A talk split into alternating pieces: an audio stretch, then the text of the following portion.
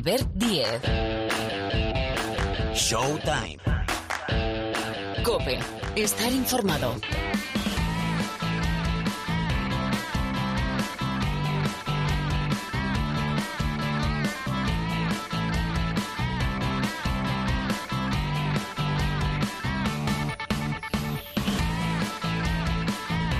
Hola, ¿qué tal? Bienvenidos al Rincón del Baloncesto de la cadena Cope. Sí, si lo que buscabas es efectivamente una horita más o menos de tu deporte favorito, de todo lo que pasa, de la información, pero sobre todo, sobre todo de la opinión del mundo de la canasta, es decir, del baloncesto, estás en el sitio adecuado. Show Time, programa de la canasta, programa del baloncesto de la cadena Cope. Aquí arranca, bueno, un programa muy especial porque casi podíamos, si le ponemos un título, aquello que se hacía, ¿eh? ¿Recordáis sobre todo en las series de hace muchos años que eh, ponían un título a cada, a cada capítulo? Pues este sería El adiós de Pau Gasol. Va a ser, bueno, pues un pequeño homenaje, nuestro pequeño homenaje y granito de arena con gente que ha vivido y convivido con los éxitos y con los 22 años de carrera de Pau Gasol que a sus 41 años, en el momento que él ha creído oportuno, ni mejor ni peor, su momento, dice adiós, cuelga las botas, se retira de lo que es vestirse de corto, de jugar en una cancha de baloncesto, pero bueno, va a seguir con nosotros porque tiene muchísimos proyectos, porque además acaba de ser nombrado miembro del Comité Olímpico Internacional, con lo cual tenemos Pau Gasol como figura, que yo creo que es un ejemplo, ¿verdad? Un ejemplo para todos. Tenemos Pau Gasol para rato. Obviamente después repasamos la Liga Endesa, la Euroliga, la Liga Femenina, muchas historias, ¿eh? Y poco a poco van entrando competiciones como por ejemplo la Champions del básquet. Todo esto, insisto, en aproximadamente una hora de baloncesto Jorge Martínez está haciendo que esto suene a la perfección. Sonido Cope, sonido Martínez. El saludo de Albert Díez al micrófono. Pau Gasol, ya, aquí en Showtime.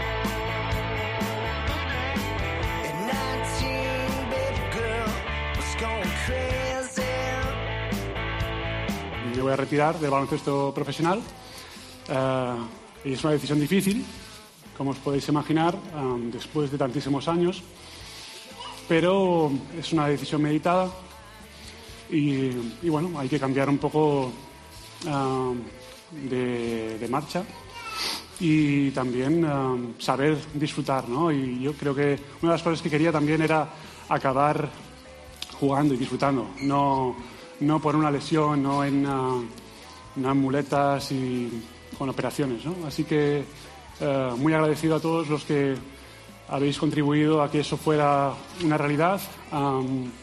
Haber ganado un, una liga más con el Barça, con el, el club que, empezamos a jugar, empecé a jugar yo a los 16 años y debuté con 18 um, y luego jugar unos quintos Juegos Olímpicos con mis compañeros. Uh, bueno, es algo muy especial. Es Pau Gasol, nuestro Pau Gasol. Por aquí empezamos a caminar con los habituales, vaya dupla. Miguel Ángel Paniagua, profesor, ¿qué tal? Bienvenido. Muy buenas, gracias. y Rubén Parra, hola Parruno, ¿cómo estás? Buenas amigos, ¿cómo estamos? Bienvenido también. Vais a tener la difícil tarea, pero como, como comunicáis muy bien, yo creo que eso nos va a costar y supongo que no hablamos antes ¿eh? de lo que vamos a preguntar. Eso eh, no me dejarán mentir ni Paniagua, ni Parra, ni Miguel Ángel, ni Rubén. Más o menos sabemos por dónde va a ir, ¿no? Todos sabemos de lo que vamos a hablar, pero no, no, no. Oye, te voy a preguntar. No, es decir, no les digo qué les voy a preguntar. La figura de Pau Gasol, ¿qué podemos decir después de ese 5 de octubre donde decide colgar las botas Pau Gasol. ¿Qué se puede aportar? ¿Qué te pide el cuerpo? ¿Qué te viene a la mente, Miguel Ángel? A ver. Bueno, lo primero de todo es el timing en que, o el momento del anuncio de su retirada, ¿no? Me parece perfecto. Ya me lo habíais preguntado y lo habíamos comentado aquí los tres. Creo que este era el momento oportuno. Hubiera sido ya la perfección absoluta, pues haber tenido una medallita en, aunque fuera de bronce, en los Juegos uh, de Tokio, pero bueno, no, no todo es posible en la vida, ¿no? Pero creo que el momento de retirada es perfecto. Eh, y luego, pues hombre, estamos ante una de esas figuras deportivas que trasciende su espacio natural de juego, como ha habido futbolistas que han trascendido el campo de fútbol, baloncestistas que han trascendido la cancha de baloncesto, tenistas que han trascendido la cancha de tenis, etcétera, etcétera. Pero eh, en Pau veo una clarísima transición hacia, o sea, ya es un icono deportivo y um, como es un icono deportivo que ha marcado además a una generación, porque prácticamente su carrera se extiende en lo que se puede comprender o se puede entender como una generación que es más o menos admitido que son 25 años. Por lo tanto, hay toda una generación que ha crecido um, viendo y, por decirlo de alguna manera, idolatrando deportivamente a Pau Gasol como a otros iconos deportivos que tenemos en la actualidad, como pueden ser, por supuesto, Rafa Nadal o, o Fernando Alonso, y como en el pasado pues hubo otros como Indurain, Sebi Ballesteros, Ángel Nieto, Manolo Santana, etcétera, ¿no? Eh, por lo tanto, eso es lo más, lo más importante. Es muy difícil, por no decirte imposible, o casi imposible, que un deportista trascienda su deporte. Pero los pocos elegidos que, que lo hacen, que están contados con los dedos de una mano, pues son evidentemente gente muy especial. Y, y yo creo que el resumen de, de mi plática es que Pau es un deportista muy especial, es un hombre muy especial y que cuando encare el futuro del día después, que ya es hoy, eh, cuando estamos grabando, el día 6 de octubre, el día después de la rueda de prensa, es un hombre armado, un civil ya armado, con suficiente inteligencia, con suficiente capacidad y, por supuesto, también con una cuenta bancaria muy saneada para plantearse cualquier reto personal y eh, con grandes posibilidades de tener mucho éxito. A mí me gustaría verle, para concluir, eh, ayudando de alguna manera al deporte español. Yo le vería como un presidente del COI extraordinario, uh, pero ayudando al deporte español en general eh, y ya si puede ser, o si no puede ser eso, pues por lo menos que, que ayude al, al baloncesto español. Pero para mí sería un candidato perfecto, sin restar ningún mérito al actual, el señor Alejandro Blanco, que lo está haciendo bien y tal, pero todos tenemos un momento de retirada y yo creo que Pau sería un exponente perfecto de lo que un embajador perfecto como ya lo es del deporte español. Uh eh, Parra, di lo que quieras, pero vamos a intentar responder eh, preguntas diferentes. Eh, ¿Y ahora qué? ¿Merece algo más eh, la figura de Pau Gasol más allá de los títulos que, que, él ha cosechado y ha conquistado. Lo digo porque, por ejemplo, se va a hacer una lista de los 75 mejores, estas listas, ¿verdad? Jugadores de la historia de la NBA donde mm, esperemos que, que, que, esté Pau. ¿Merece esa figura glosarse de alguna manera especial? ¿Y por dónde ves el futuro de Pau? complicado. Eh, yo, el futuro de Pau lo veo encaminado a hacer grandes cosas porque es lo que ha hecho siempre. Para mí, Pau es. Eh, Por cierto, todo... perdona, Banquillos ha dicho que no, ¿eh? Eh, ya, ya.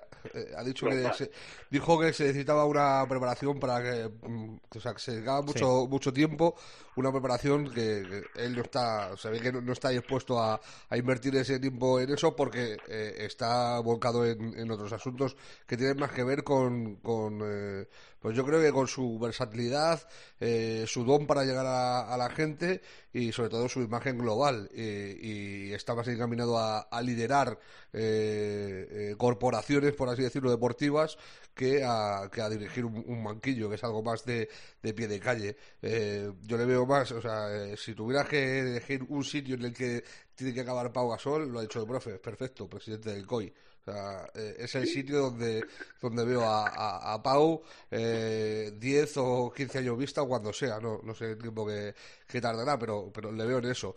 Eh, para mí Pau es el hacedor de sueños, es el, eh, el, el, punto clave que nos hizo pasar de ser un gran equipo a ser el mejor equipo eh, y a poder mirar a la cara a Estados Unidos sin eh, sonrojo de ningún tipo. Eh, lo, que nos ha dado Pau durante toda su carrera eh, es eh, brutal porque sobre todo nos, aportó una cosa que yo en esto junto a, Pau también pondría a, Navarro eh, eh, salvando las distancias de, lo que uno y otro eh, puedan haber sido a nivel global. Y es el convencimiento de que podíamos ganar.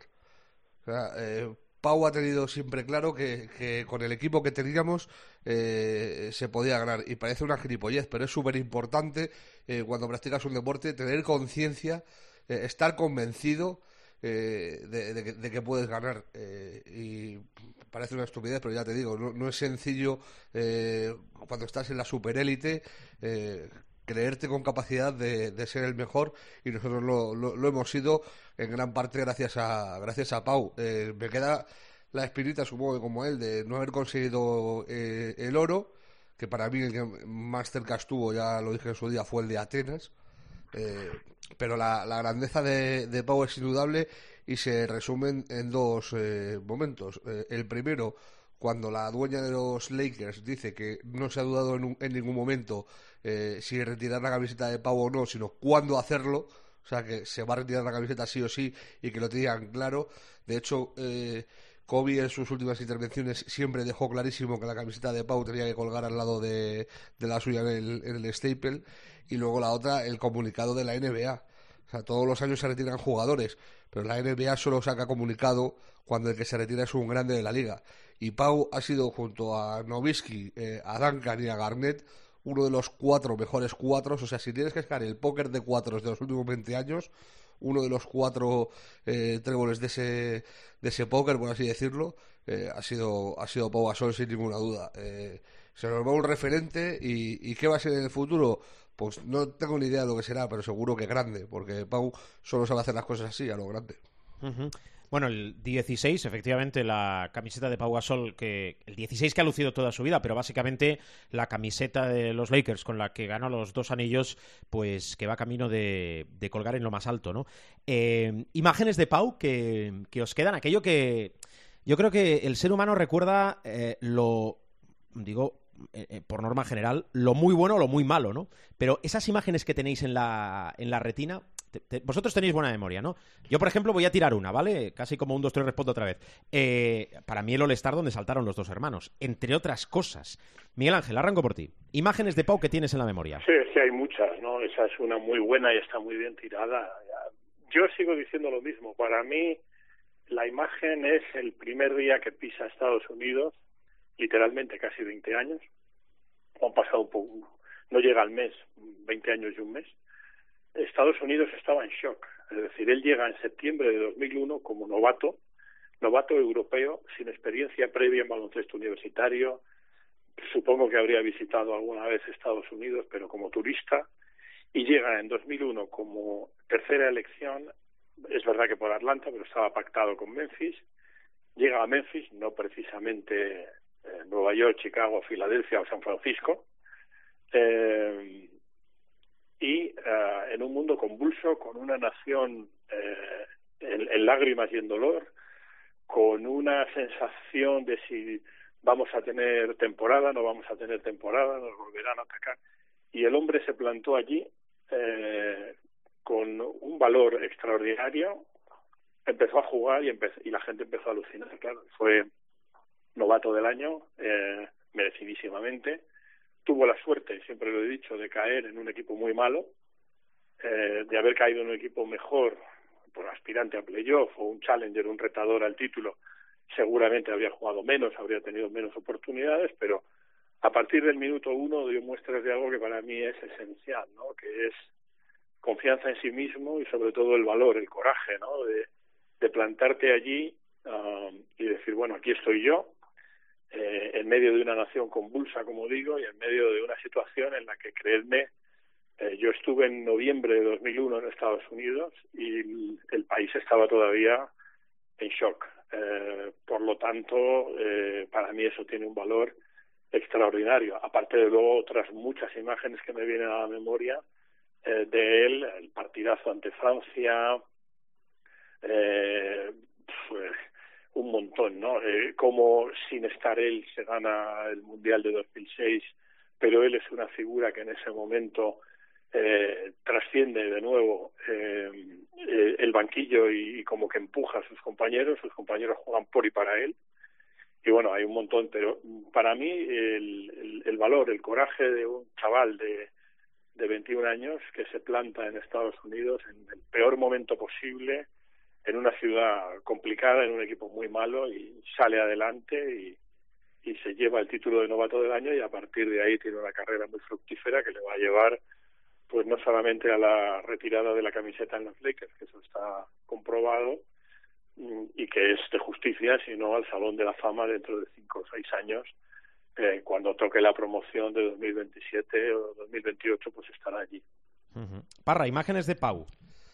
Yo si me pide fotos tengo tres clarísimas. Eh, la primera es de la semifinal de, de Saitama, del primer mundial que ganamos, su mano al pie.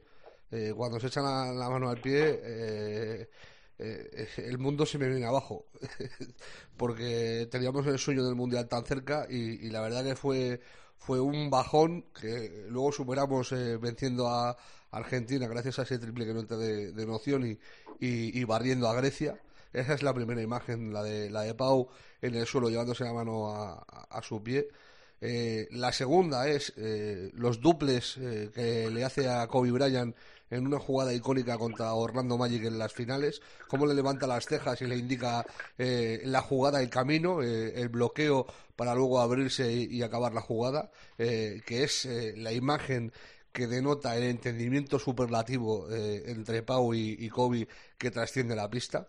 Y luego la tercera es eh, los puñetazos en el pecho en, eh, en Francia, en, el partido de semifinales ante, ante Francia, eh, en, el mejor partido que, jugó con la, con la selección, anotándose los 40 puntos. que nos permitieron jugar y, y, ganar luego después el, el oro. esos puños en, en, el pecho son los puños de toda España. O sea, es que fue un. Después de haber sido eliminados por, por Francia, además, en el Mundial de Casa, eh, con la espina tan grande que teníamos, eh, devolvérsela de esa, de esa manera, eh, con una actuación tan, tan brillante, eh, yo creo que esa espina la tenía clavada, clavada Pau y, no sé, fue un momento de, de liberación que ayer estuve viendo, bueno, supongo que todos lo hicimos, estuvimos leyendo y, viendo un montón de cosas de Pau desde que acabó la, rueda de prensa y es que es emocionante, ¿sabes? El, partido de el partido de, Lille con la grada hasta las patas, no sé si eran veintipico mil personas y, y, cómo cayó a, todo a todo el pabellón. Eh, si son fotos, para mí esas son las, las tres. Y me quedo también con lo que ha dicho el profe. Eh, simplemente la, llegada eh, al podio del draft. O sea, cuando es drafteado, la forma de entrar, la naturalidad, la, eh, es, que parece como una transformación del, del, chico de Samboy a la americanización. O sea, yo vengo aquí al espectáculo y tal, y su, su misma forma de andar, de moverse, de chocarle la mano a David Stern, eh, denota que estamos eh, ante un jugador que va a ser muy especial. Bueno. Pues nada, gracias, ¿no? En mayúsculas a, Pau Gasol por todo lo que ha hecho y sobre todo que, que disfrute, que tiene 41 años, es decir, que le queda bueno, media vida, más de media vida por, por delante. Venga, compañía con eh, Parra, con Miguel Ángel y con Rubén tenemos más cosas y más cosas es NBA, pretemporada de la NBA.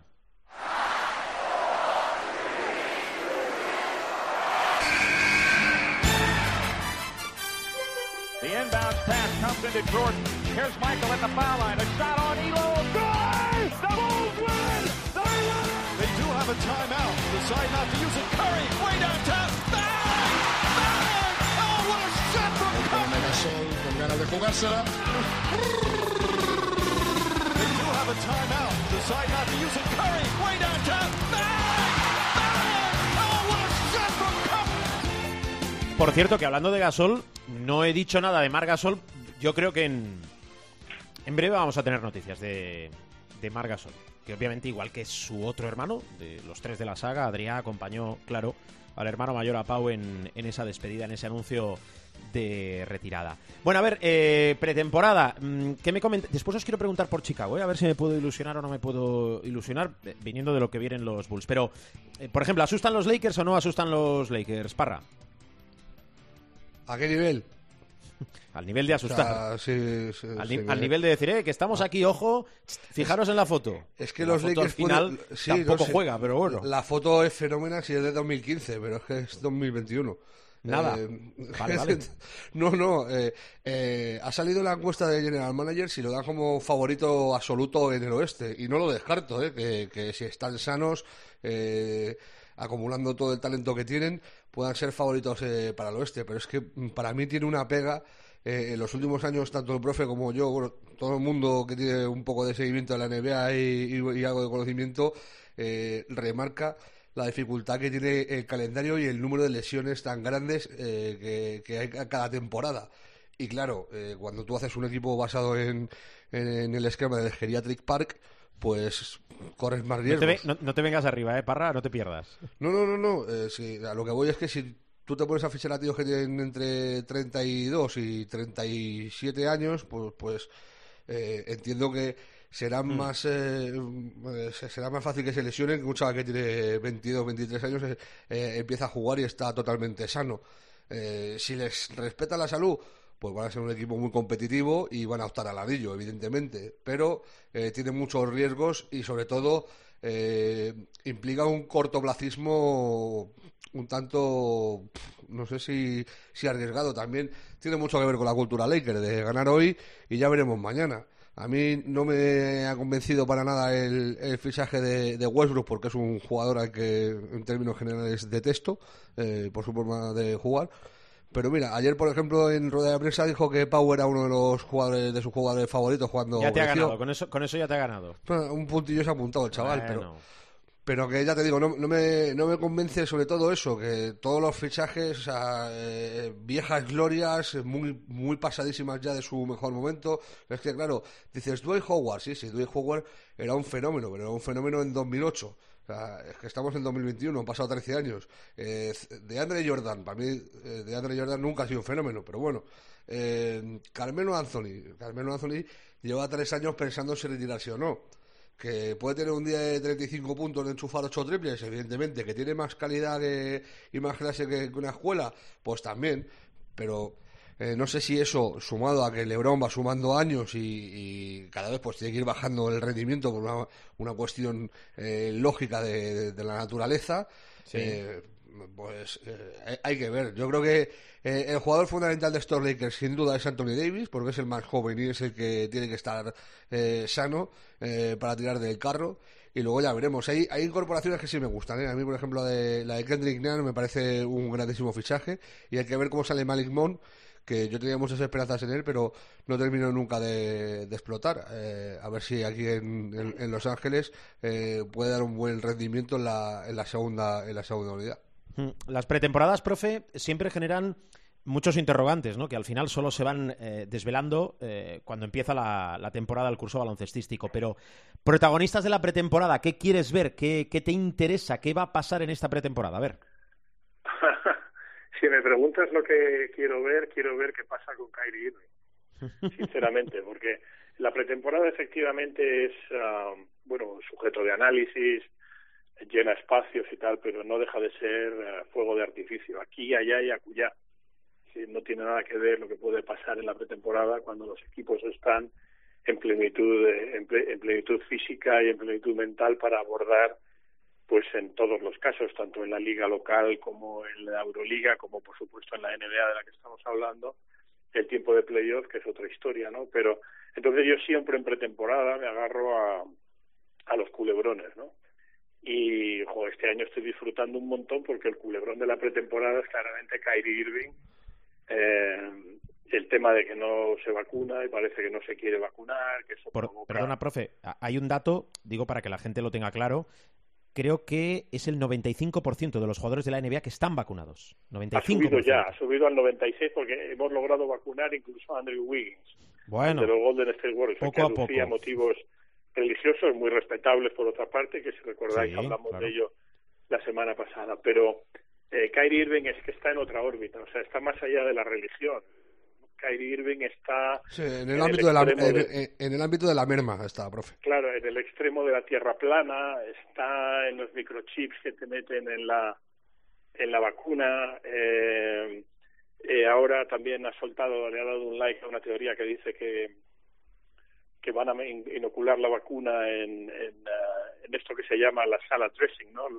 el aditamento que le echas a las ensaladas en esas bolsitas que hay en los en los autoservicios para hacerte tú tu propia eh, ensalada y cuando le echas el aderezo, pues bien de aceite, de vinagre o salsa rosa o lo que sea, pues que ahí va a estar la vacuna. Es decir, estamos ante un tipo eh, muy, muy, muy singular, por decirlo de alguna manera, eh, y que está provocando un auténtico cataclismo en Brooklyn, porque um, es verdad que Nash va muy de pasada, el entrenador va siempre muy de pasada cuando le preguntan, y obviamente la prensa, que, que sobre todo la prensa de Nueva York, que es tremendamente agresiva y que pregunta, bueno, a lo bestia siempre, particularmente con los Knicks, pero ahora con los Nets también tienen otro juguete, pues Steve que es muy diplomático, pasa muy por encima, bueno, ya veremos y tal, pero, uh, por ejemplo, Kyrie Irving, lo último que ha dicho ayer, martes, mientras estábamos acudiendo a la rueda de prensa de un jugador con la, la cabeza en los hombros, como es Pau Gasol, este Mequetrefe decía que ¿Eh? por nada del mundo iba a aceptar que los Nets le traspasaran. Porque los Nets, claro, ya le han dicho, oye, si no te vacunas, pues a lo mejor tenemos que plantearnos un traspaso.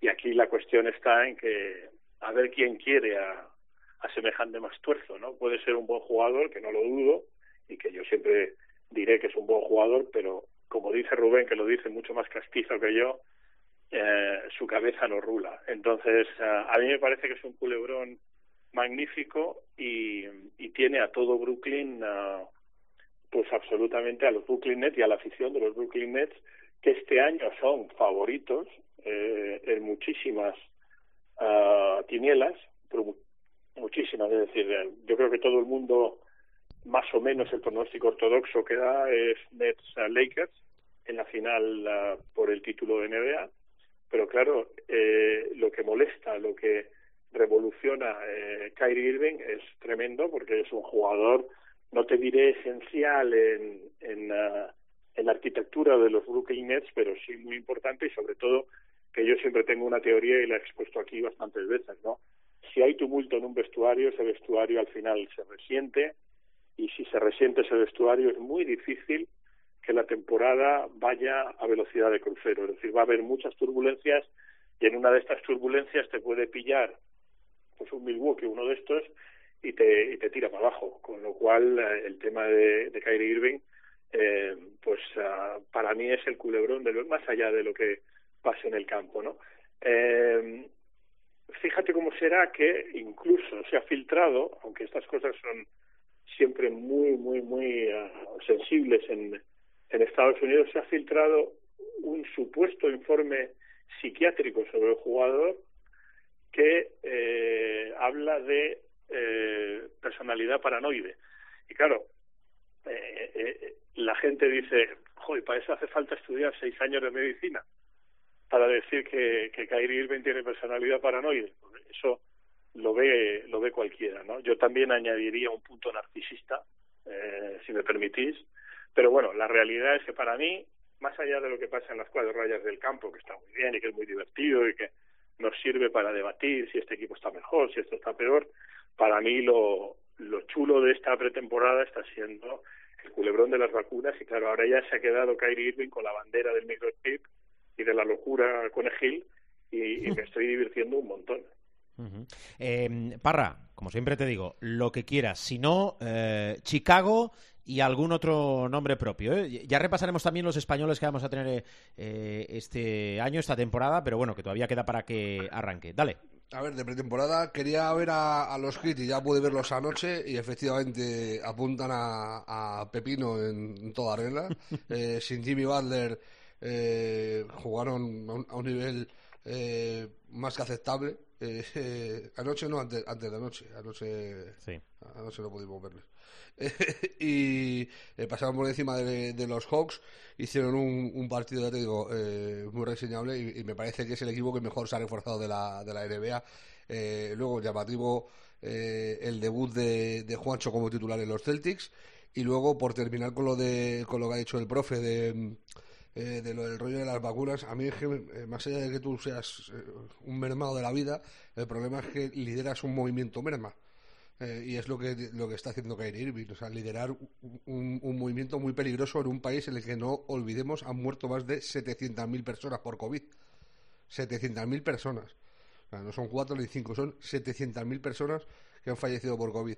Eh, cuando Wiggins eh, eh, dijo que le estaban obligando a vacunarse antes de vacunarse, Draymond Green salió en su defensa diciendo que, que él tenía que defender esa libertad, la valentía de mostrar esa libertad por sus convicciones de, su compañero y LeBron dijo algo así como firmo debajo, o sea, no lo habría dicho mejor y les ha feado la conducta Khalid Abdul-Jabbar que tiene un cerebro eh, privilegiado, es pues como podemos equipararlo a lo de Pau Gasol. Es, un tío que, más allá de haber sido eh, el mejor jugador de todos los tiempos durante muchos años hasta que apareció Jordan de forma unánime, eh, luego ha mostrado un intelecto muy superior a la media en la NBA y escribió el otro día un artículo en el que decía que eh, igual que en infinidad de ocasiones ha alabado a, Lebron por lo que hace tanto dentro como fuera de la pista y que está seguro que lo seguirá haciendo en el futuro, en este caso Lebron ha cometido un error de cálculo brutal porque está hablando eh, y, apoyando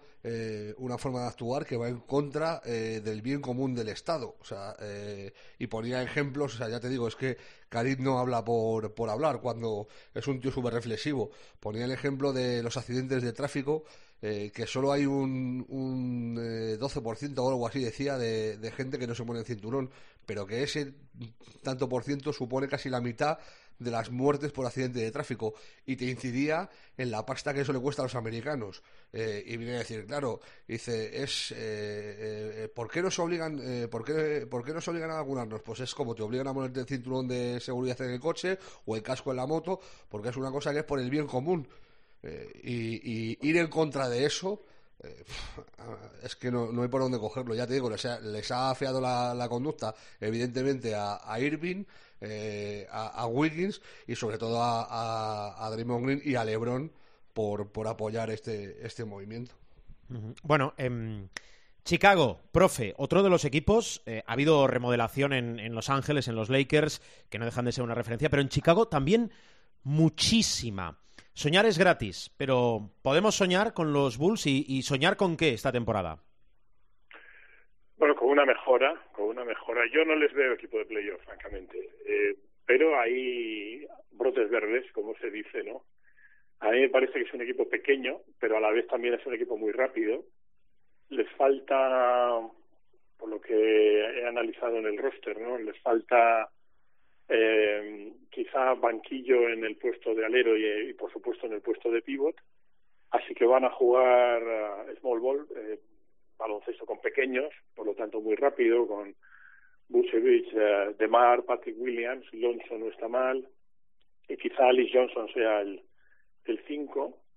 Uh, por lo tanto, mejora, brotes verdes, uh, muchos problemas uh, para defender a hombres altos, porque eh, les falta amplitud de banquillo también, y yo te diría que conseguir entre 38 y 40 victorias sería lo normal.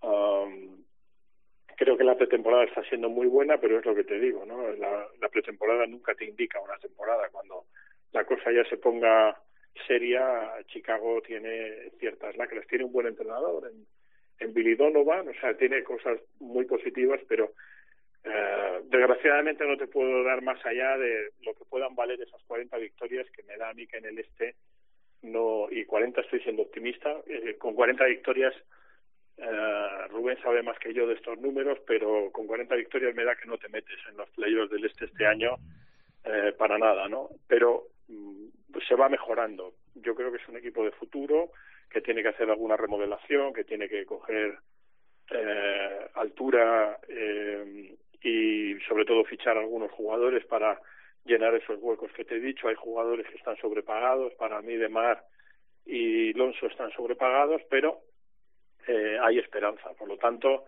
yo creo que vas a tener un año eh, donde si no te planteas eh, para tus Bulls un escenario de playoff y luego se meten en los playoffs será un éxito maravilloso y tú disfrutarás mucho. Por lo tanto, como decía aquel amigo, eh, eh, keep your expectations low, es decir, mantén tus expectativas bajas en cuanto a lo que te estoy diciendo, 38, 40 victorias, difícil entrar en playoffs, que es el escenario más normal y así disfrutarás mucho. Pero yo creo que en uno o dos años esas 40 victorias se transformarán en más victorias y en más posibilidades de acceder a playoffs y, poco a poco pues estar ahí entre los ocho mejores del este, pero difícilmente, tal como va el decurso de los demás equipos, eh, tienes ahí un, un Milwaukee, Miami que citaba muy bien Rubén, por supuesto Brooklyn, etcétera, Filadelfia que resurgirá cuando arregle el tema de Ben Simmons. Eh, va a ser muy difícil que sea un challenger, que sea un retador al título en los próximos años, pero hay espacio al optimismo y hay buenos jugadores y a disfrutar presumiblemente del small ball, juego muy rápido, vistoso, por lo tanto, bueno, ser fan de los Chicago Bulls no está mal. Parra. Yo creo que sí que se van a meter en playoff, porque ha bajado eh, el nivel de varios equipos en el, en el este. Es evidente que están lejos de, del primer escalón, del escalón Nets, Milwaukee, eh, Miami, que para mí son los tres equipos punteros. Hay que ver por dónde sale Filadelfia con todo el jaleo este de Simmons, eh, que no ha ido al training camp, sigue sin entrenarse y que dice que no va a entrenarse Nevermore, que, le traspasan o le traspasan, que le da igual perder el año de, sueldo, que él no va a jugar más para Filadelfia. Entonces hay que ver cómo acaba eso. Filadelfia sigue teniendo un conjunto bastante potente sin, sin.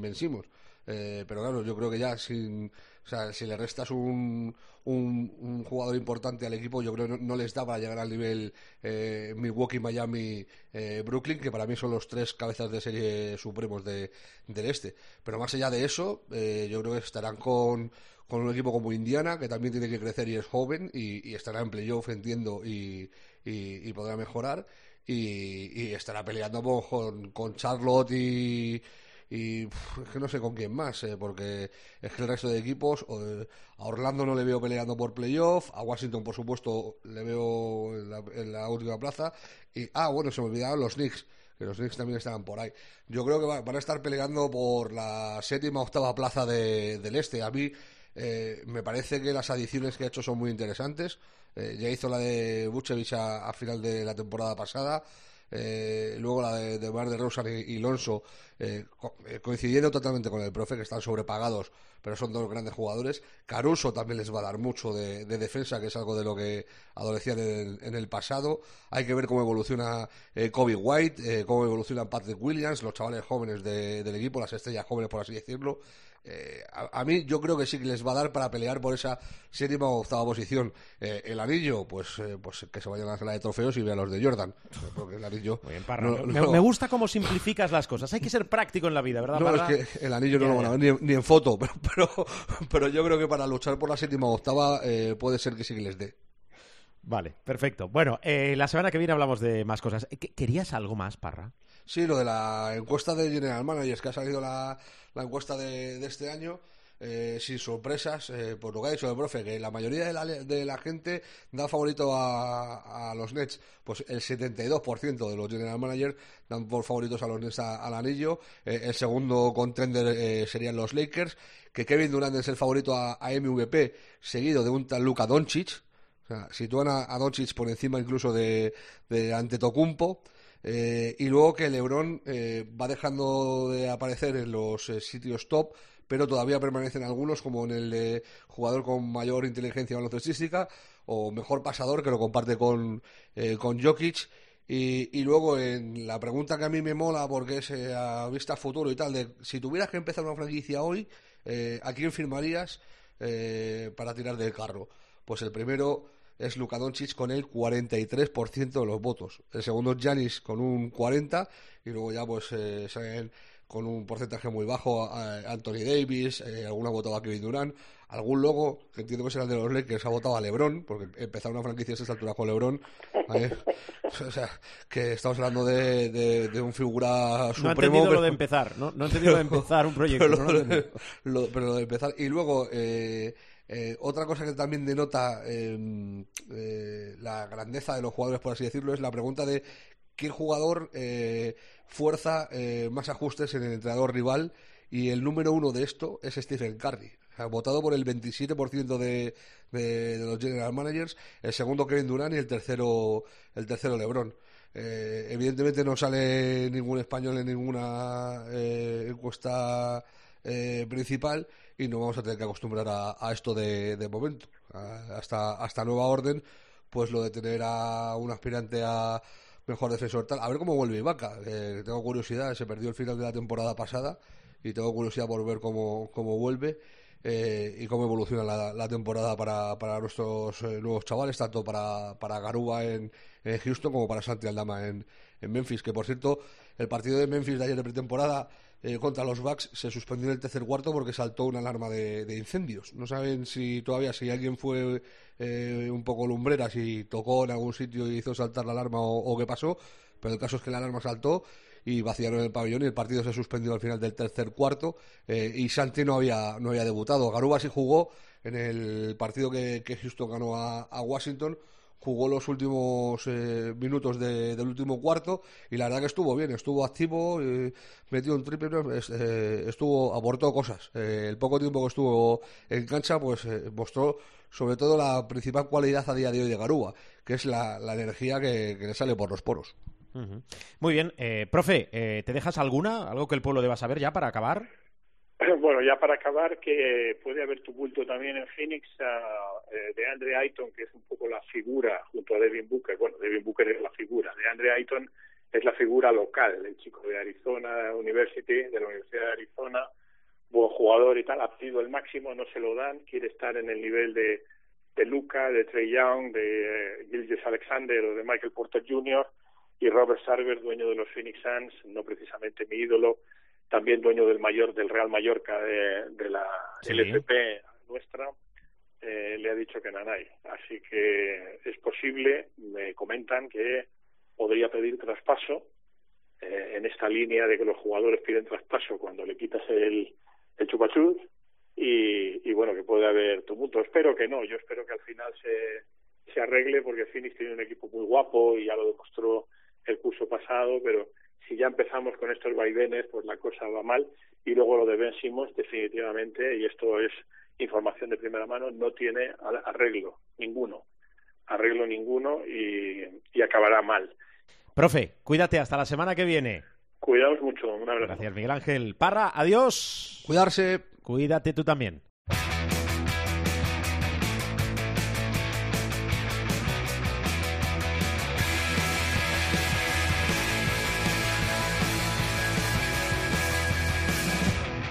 Tenemos más cosas de Pau Gasol y más opiniones, ¿eh? que yo creo, más allá de lo que hemos hecho, que es escuchar a, Pau, entiendo que, vosotros, tú que nos estás, valga la redundancia, escuchando a nosotros, que vienes a, bajarte y a escuchar este podcast de baloncesto, quieres saber y sobre todo quieres escuchar mucha opinión, ¿no? Que ya nos nutrimos de mucha opinión, pero más cuando glosamos, eh, homenajeamos la figura del, del Pau Gasol, bueno, eh, deportista, jugador de baloncesto, pero también persona, ¿no? De, los que ha entrado cada noche o, cada año o cada día, depende cómo lo quieras entender en nuestras casas. Pilar Casado, ¿qué tal? ¿Cómo estás? Hola queridos, ¿qué tal? Muy buenas. ¿Cómo tienes el cuerpo? Qué duro suena, qué duro suena lo de homenaje a Pau, ¿eh? Es como Suena grande, ¿no? Porque tampoco somos nosotros, ¿no? Claro, pero no, pero ¿sabes por qué? Porque uno tiene la sensación de que, eh, ¿qué me está contando? Que se ha ido y se ha retirado. O sea, pero si lo he dejado compitiendo como aquel que dice en la noche de ayer, ¿no? Y ya estamos hablando eh, de un jugador que se ha retirado, ¿no? Vaya año 2021, por favor. ¿Queréis parar ya? bueno, oye, eh, quiero saber, y entiendo que la gente que nos escucha también, ¿cómo se te queda el cuerpo? porque son horas, estás en caliente, ¿verdad? De, de, recuerdos, de, además en tu caso de muchas vivencias, ¿no? ¿Cómo se te queda el cuerpo casado? ¿Sabes qué pasa? Que tengo la sensación de ver eh, la carrera de Pau y ver parte, bueno, una parte no, casi, la totalidad de, mis años profesionales, ¿no? Yo pienso, pues, por ejemplo, cuando, joder, el primer viaje a la NBA, que fue para el debut de Pau. Eh, claro, yo iba más perdida un pulpo en un garaje.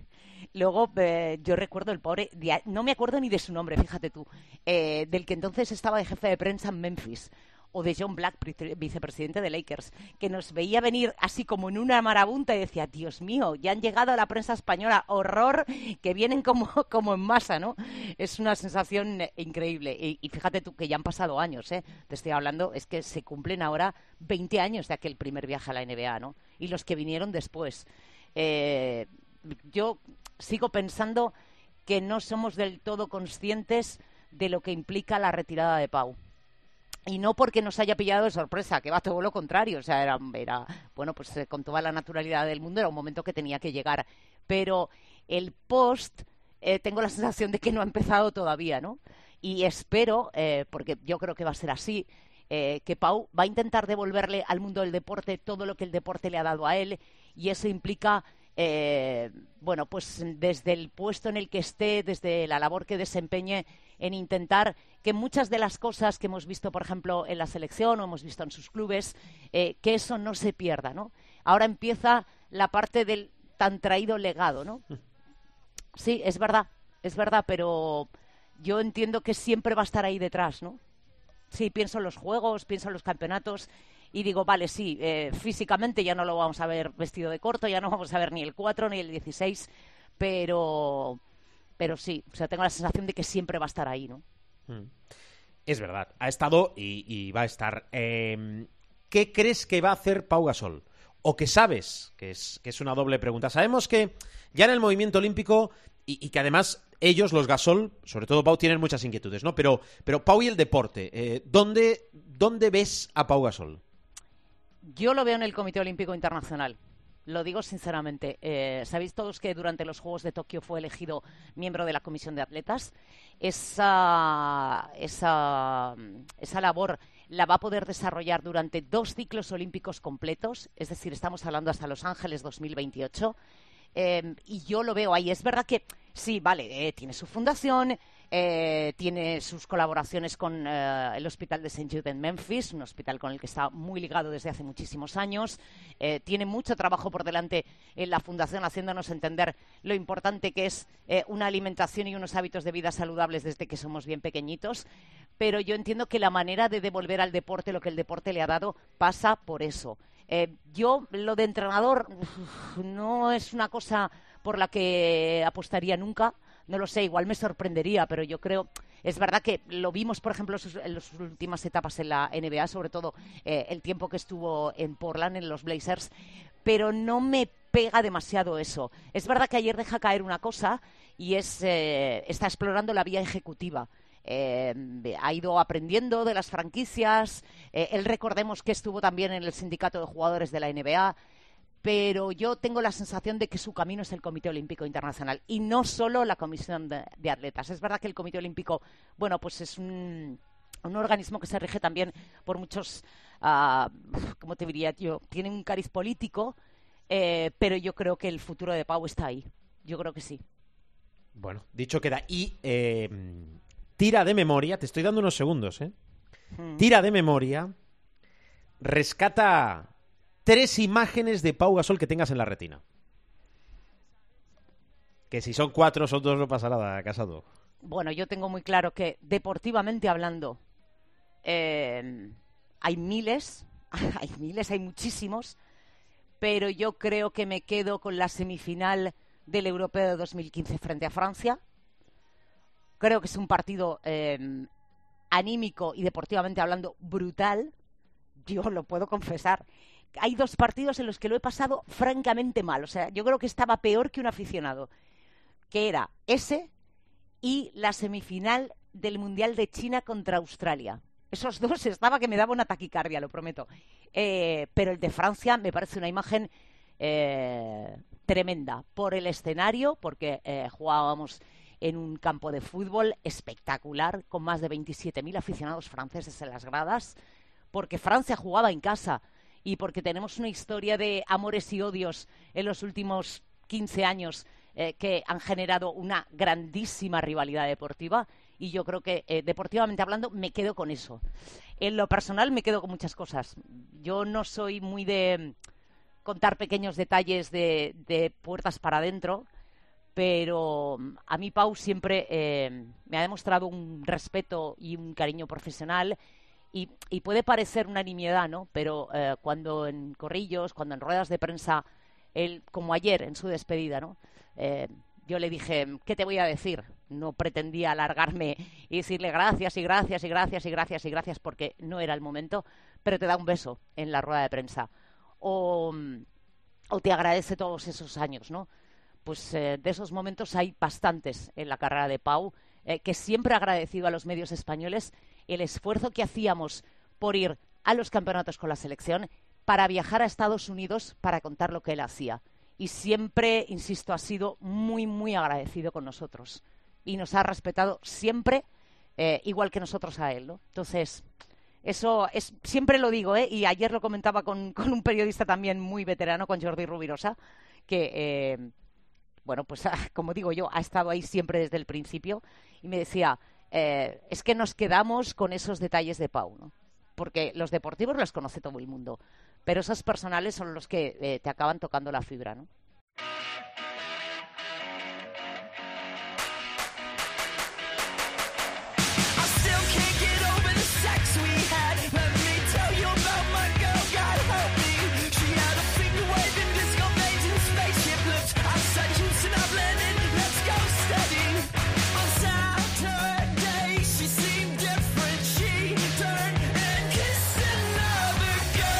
Vuelve por aquí Pilar Casado para ya información servicio, después de hablar y mucho, ¿verdad?, de Pau Gasol, para, Pilar, eh, repasar el estado de la cuestión. La cuestión es la Liga Endesa, que ya empezamos a tener eh, partidos que saltan de una jornada. Bueno, mira, eh, dejamos la cuarta atrás, pensamos en la quinta, pero ya se ha jugado uno avanzado a la sexta, que es el eh, Barcelona, Casa de Monzaragoza con victoria del conjunto azulgrana. A ver, eh, Pilar, ordenamos todo. De momento, líderes invictos eh, Barcelona y Real Madrid, el Barça con un partido más, líder en solitario, pero destacados, los destacados de Pilar Casado. Bueno, hay que decir que ese partido está adelantado de las seis por la asamblea del Barça, porque se hace en el Palau. Y por tanto, había que mover de fecha un partido, no porque ya hayamos empezado a, hacer, a trastear demasiado el calendario. Pero mira, quiero llamar la atención eh, sobre varios nombres sin eh, que se me escape. Eh, después de los dos invictos, hay dos equipos con un balance 3-1. Uno es el Gran Canaria y el otro es el Río Breogán.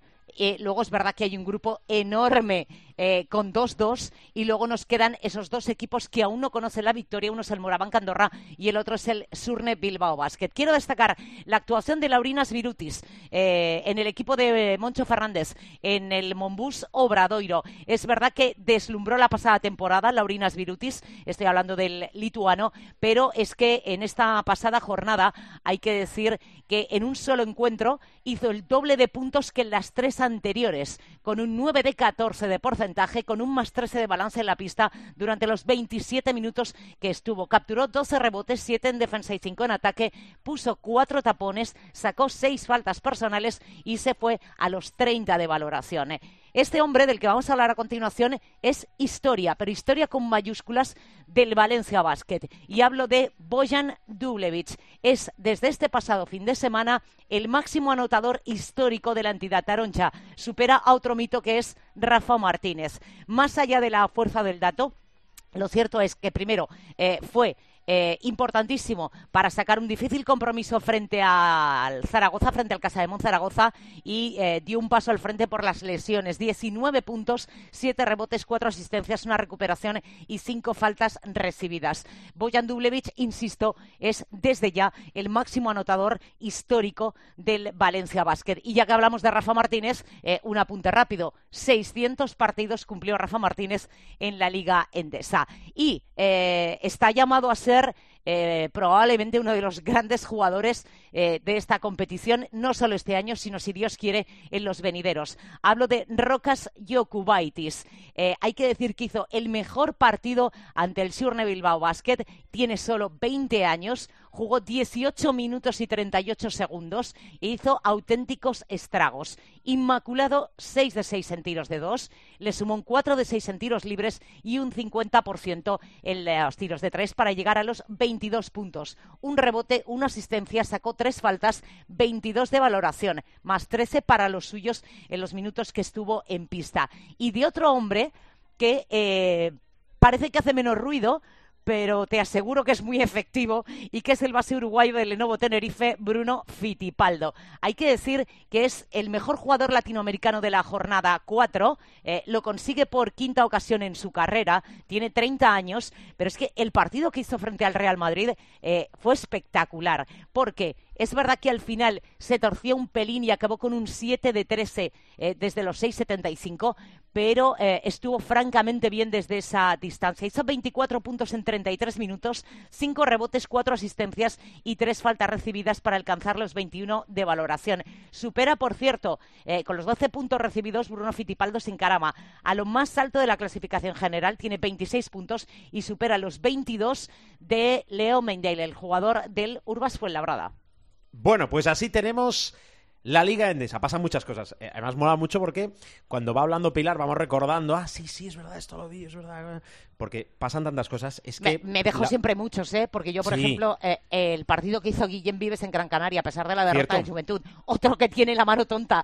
Hubo un momento que fue, se abre la veda para los tiradores. Y ahí estaba Dylan Ennis, y estaba Slaughter, y estaba Guillem Vives, y hay unos minutos que es auténtico espectáculo. Bueno, y espérate que, eh, como esta semana empieza la Champions del básquet, espérate que se sume la Eurocup eh, y ya será una locura. Un despilporrio.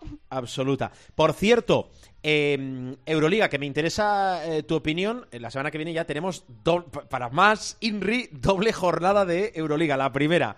Em, ahora voy a recordar los partidos de los españoles que visitan, que viajan, pero eh, primera toma de contacto, eh, el Real Madrid, que ya nos lo pareció en la Supercopa, y sin todos, está muy bien a estas alturas de temporada.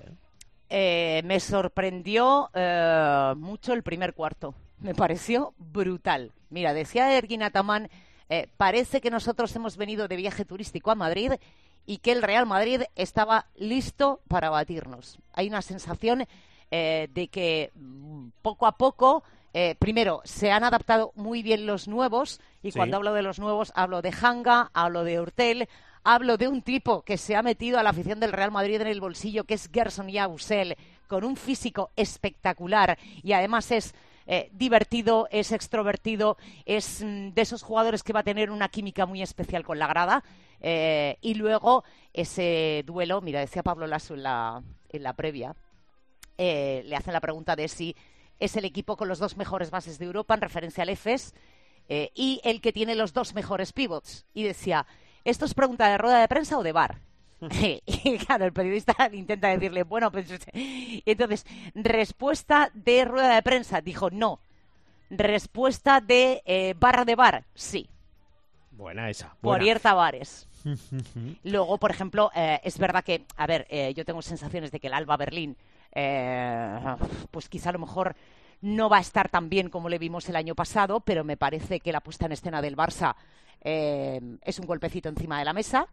Eh, me gustaron mucho, antes hemos hablado de la jornada de Liga Andesa, pero es que la de Euroliga me gustó mucho Jokubaitis, amén del partido que hizo Nikola Mirotic, que además es efectividad eh, brutal en muy poco, en muy poco eh, tiempo la pista. Creo recordar que fueron 17 minutos largos, 18 minutos los de Nico. Y luego creo que hay que tener un poco de paciencia con Basconia. Hay que tener un poquito de paciencia. Tenía bajas en el Pireo, pero la verdad es que el meneo de Olympiacos eh, bueno, fue serio, ha acumulado tres derrotas, dos en Liga y una en Euroliga en una semana el equipo de Dusko. Le falta acoplarse a la defensa. Hay una frase fantástica de, de Dusko antes de ese partido del Pireo, eh, en el que dice que eh, un jugador se tiene que enamorar, tiene que estar enamorado de la defensa, pero cuando eso, que es lo que requiere más tiempo, pues no lo tienes, pues evidentemente tienes que tirar de todo el talento que tengas en ataque para ir tapando agujeros. Y en el Pireo no se taparon los agujeros ni en un lado ni en el otro. Pero, insisto, es el primer partido y a ese equipo le falta eh, rodaje porque tiene muchos jugadores nuevos y vamos a ver si eh, suple el, para, para mí, eh, el que quizá es el puntín más débil, que es la falta de un grande, grande dentro. Tiene pivots muy móviles, pero no sé hasta qué punto eh, le puede, puede tener un pequeñín tendón de Aquiles o talón de Aquiles en ese puntito. Bueno, veremos. Eh, recordad, jueves Bayern de Múnich, Barcelona, al viernes se van el Olympiacos, Real Madrid y el Vasconia. Buen partido, ¿eh? Armani Milán.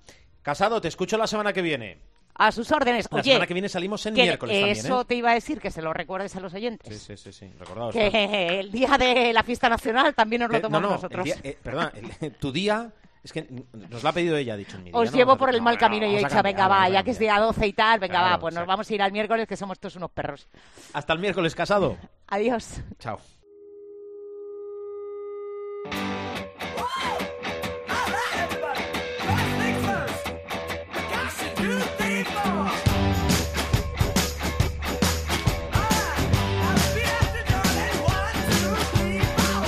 Pues nos vamos, bajamos la persiana del capítulo de esta semana. Sé que se nos quedan cosas, ¿eh? pero al final también para que podáis vosotros escuchar, descargar y escuchar, escuchar y descargar eh, de una forma ágil y fácil, hemos de comprimir un poquito el tiempo. Bueno, que nos encontráis siempre en www.cope.es, que habitualmente salimos, los martes, eh, de forma obligada esta semana, esperando ese anuncio de Pau. Salimos en miércoles, como la semana que viene, insisto, ¿eh? también salimos en miércoles. Con lo cual, cuidaros mucho, mucha prudencia y feliz semana de baloncesto a todos. Adiós.